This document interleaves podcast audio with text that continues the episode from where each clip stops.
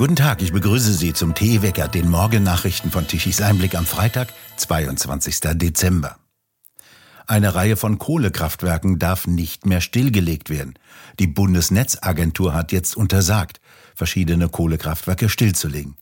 Wie die Welt erfuhr, hat die Netzagentur mehreren Kraftwerksbetreibern untersagt, Kraftwerksblöcke vor dem 31. März im Jahre 2031 stillzulegen. Dies wiederum wollte Bundeswirtschaftsminister Habeck. Die Ampelkoalition hält weiter daran fest, den sogenannten Kohleausstieg auf das Jahr 2030 vorzuziehen. Die Netzagentur soll darüber wachen, dass noch genügend Stromerzeugungskapazitäten am Netz sind. Sie muss den Anträgen von Kraftwerksbetreibern zustimmen, wenn die Kraftwerksblöcke stilllegen wollen. Und jetzt hat sie erklärt, diese Kraftwerksblöcke seien systemrelevant und würden für die Netzstabilität benötigt. Sie würden allerdings nur selten laufen, so ein Sprecher der Agentur. Die Blöcke sollten als Reserve auf Abruf durch Netzbetreiber fungieren. Dies ist allerdings eine extrem teure Angelegenheit. Die Kraftwerksblöcke sollen herumstehen, müssen gewartet werden, Kraftwerker bezahlt werden.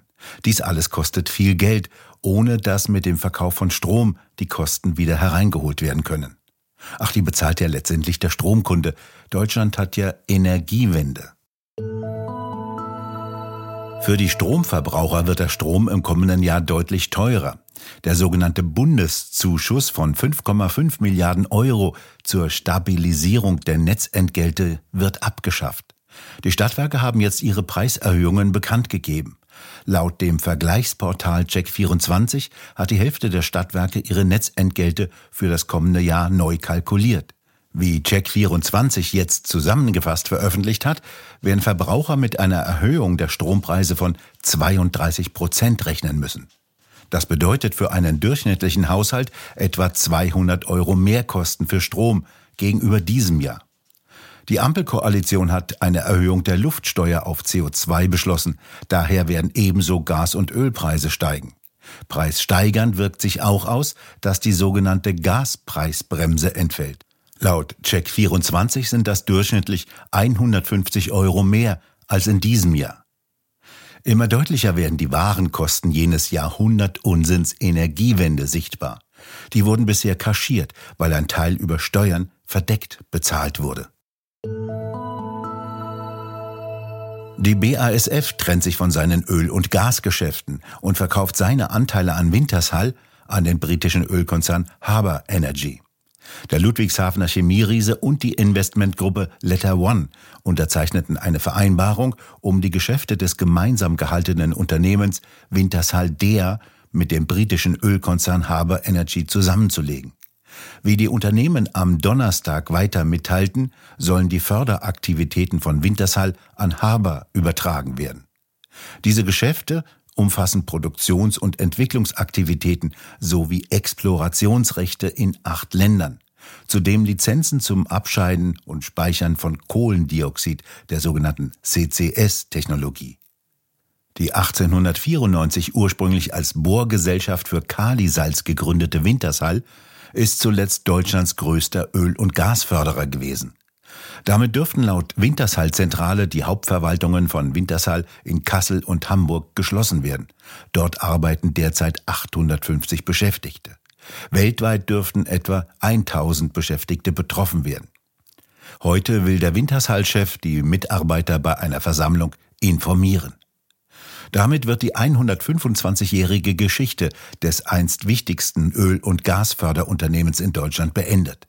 Wintershall war stark in die Erdgasförderung in Sibirien gemeinsam mit der russischen Gazprom eingebunden.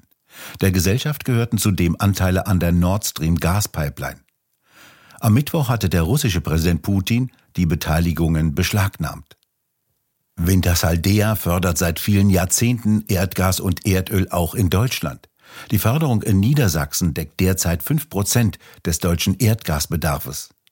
Seit mehr als 35 Jahren fördert Wintershaldea aus dem mit Abstand bedeutendsten Erdölfeld in Deutschland Mittelplate.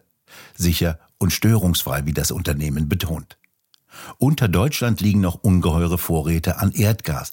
Daraus könnte sich Deutschland noch über viele Jahrzehnte vollständig mit Energie versorgen. Das zweite deutsche Fernsehen ZDF will seinen Fuhrpark erneuern und möchte 60 Großraumlimousinen leasen. Jetzt liegt die Auftragsbekanntmachung des Zentraleinkaufes Abteilung Produktions-, Verwaltungs- und Baueinkauf vor.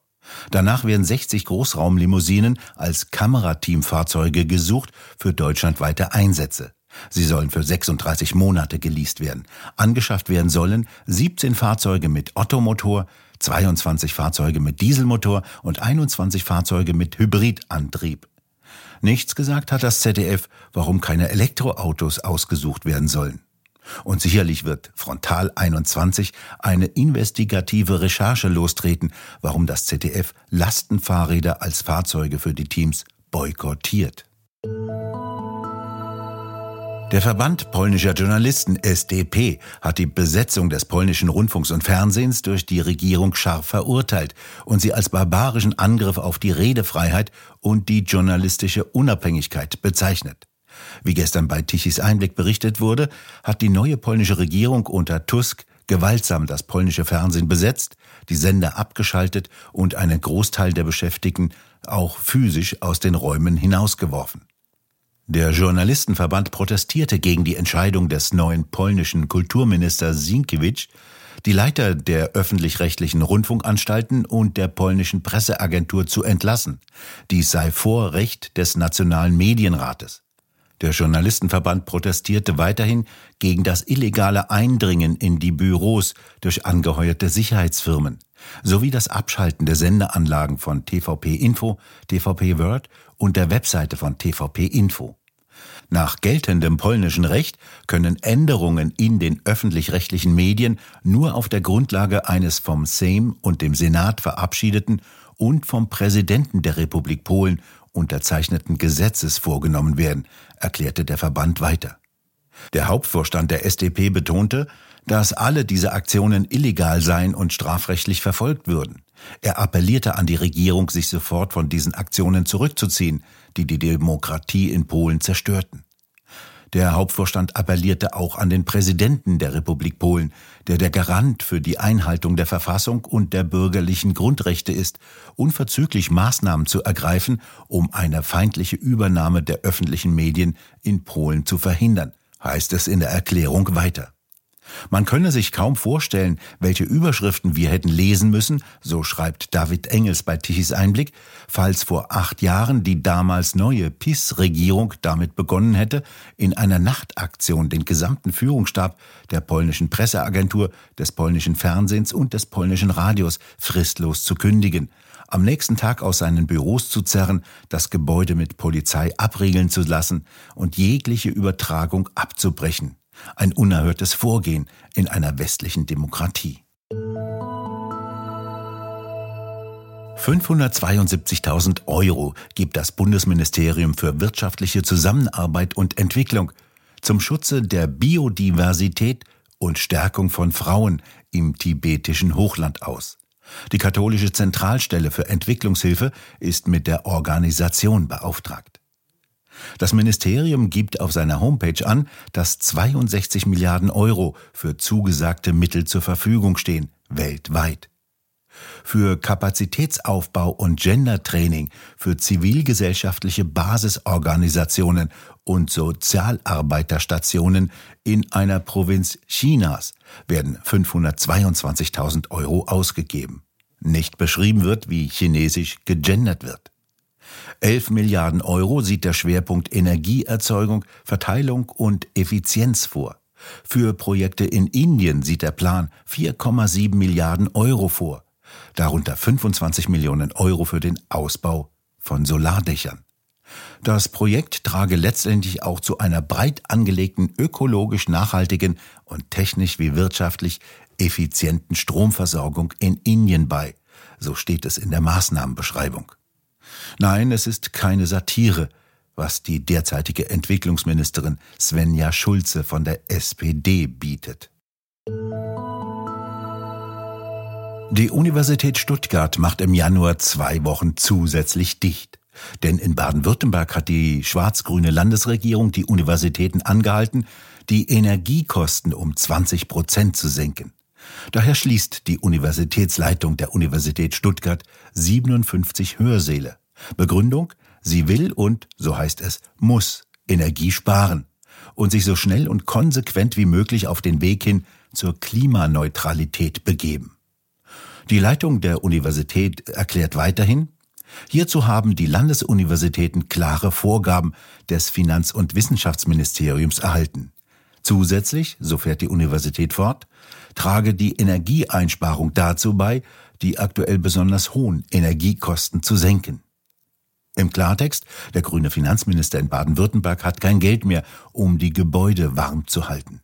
Da kommt die Klimarettung als Begründung gerade recht, den grünen Kopf zu retten. So ganz verstehen wir das nicht.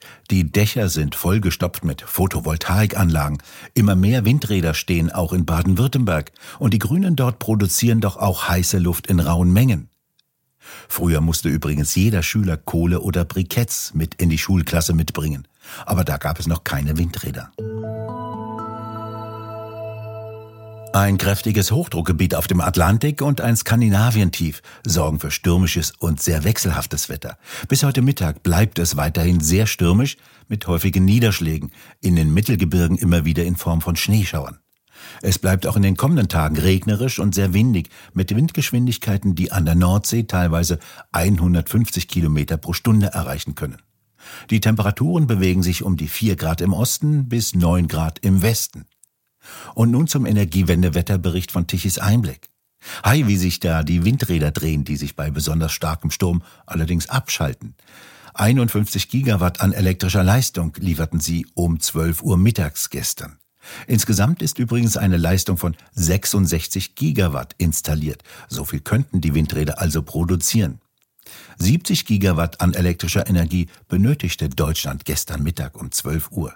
Die konventionellen Kraftwerke lieferten 20 Gigawatt an elektrischer Leistung um 12 Uhr. Die haben die undankbare Aufgabe, die Netze zu stabilisieren und die starken Schwankungen auszugleichen. Denn der Wind weht nicht gleichmäßig, sondern meist in Böen. Von den Windrädern kam zu viel Strom, den zu dieser Zeit kaum jemand benötigte. So sanken die Strompreise auf lächerliche 23 Euro pro Megawattstunde gestern Mittag um 12 Uhr und auf nur noch 6 Euro um 23 Uhr. Mit Mühe konnten 14 Gigawatt an elektrischer Leistung um 23 Uhr in die Nachbarländer verkauft werden. Immerhin musste nichts draufgelegt werden, damit den Strom überhaupt jemand abnahm. Wir bedanken uns fürs Zuhören. Schön wäre es, wenn Sie uns weiterempfehlen. Für die nächsten beiden Wochen haben wir wieder, wie im vergangenen Jahr auch, spezielle Weihnachtswecker vorbereitet.